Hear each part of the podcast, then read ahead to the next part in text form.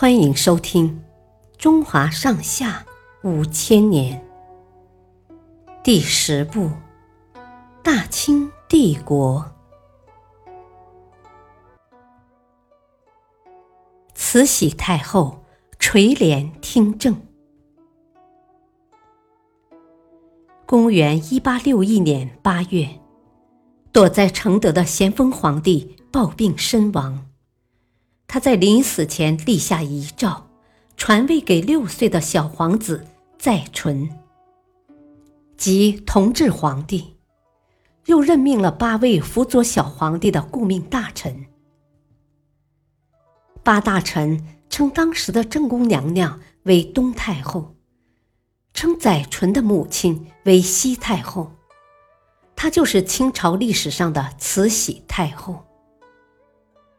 为了防止慈禧太后夺权，咸丰皇帝在遗诏里特别说明：朝廷所有的文书必须同时盖有东太后和小皇帝的两枚印章，才能生效。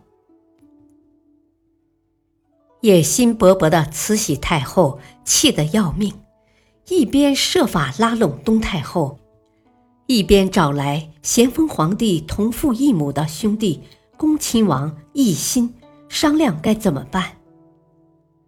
两人在密室里嘀嘀咕咕了好一阵子，最后决定发动一场政变。慈禧太后有点担心，这么干，外国人会不会支持？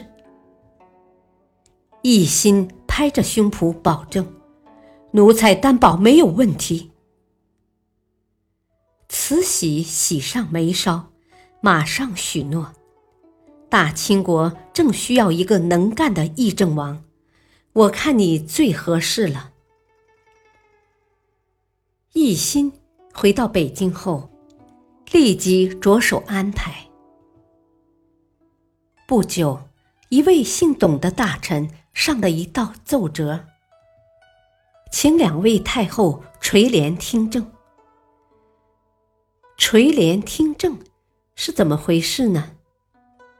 在古时候，如果皇帝年幼，太后会挂起一道帘子，坐在小皇帝背后临朝执政。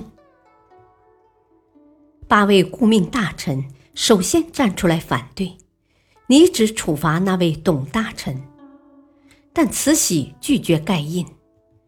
小皇帝的印章在慈禧手中。领头的肃顺说：“大清朝从来没有太后听政的先例，太后不能擅自更改。”慈禧说：“难道你们连太后的话都不听吗？”肃顺说：“我们八人奉命辅佐皇上。”不需要听从太后的命令。双方大吵起来，谁都说服不了对方。六岁的小皇帝载淳吓得哇哇大哭，当场尿湿了裤子。慈禧看控制不了局势，这才勉强盖上了大印。经过这次事件。慈禧越来越觉得必须先掌握兵权，于是他和恭亲王奕欣拉拢了手握兵权的两位大臣，完全控制了北京周围的军队。这一天，咸丰皇帝的灵柩要送回北京，慈禧别有用心的对八位大臣说。肃顺带领军队护送灵柩从大路走，我们两位太后和皇上，再加上其他七位大臣从小路走。这样我们会先到北京，好率领百官迎接。大臣们不知是计，分头行事。慈禧一行先到了北京。当天，在奕心的操控下，朝廷上好几位官员重新提出垂帘听政一事。那两位手握兵权的大臣也表示支持。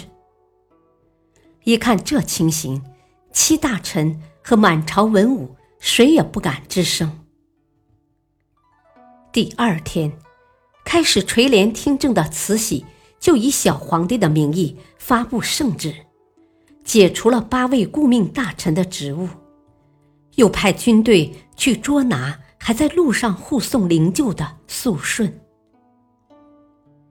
不久，肃顺等三人被处死。其余五名顾命大臣被流放新疆。之后，东太后暴亡，慈禧太后又借机削弱了奕欣的权力，开始独掌大权。此后四十八年里，清朝都处于他的掌控之下。感谢收听，下期播讲。天津失守，敬请收听，再会。